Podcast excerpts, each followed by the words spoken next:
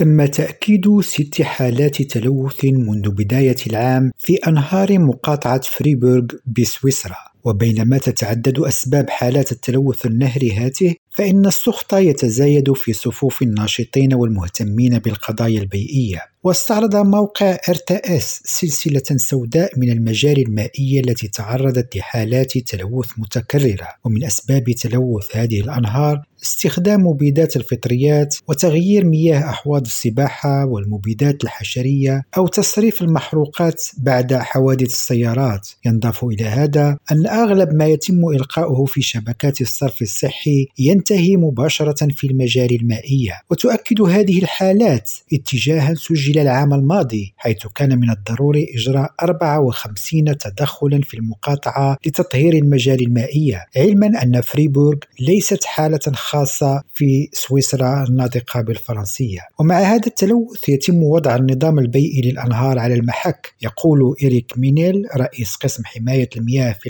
المقاطعة لدينا بانتظام حالات تلوث مع نفوق الأسماك أو تدهور البيئة سواء النباتات المائية أو الفقاريات الكبيرة التي تتغذى عليها الأسماك. ويضيف المختص أن هذا التلوث يمكن أن يؤدي إلى نضوب المجاري المائية لعدة أشهر. نزار الفراوي ريم راديو جنيف.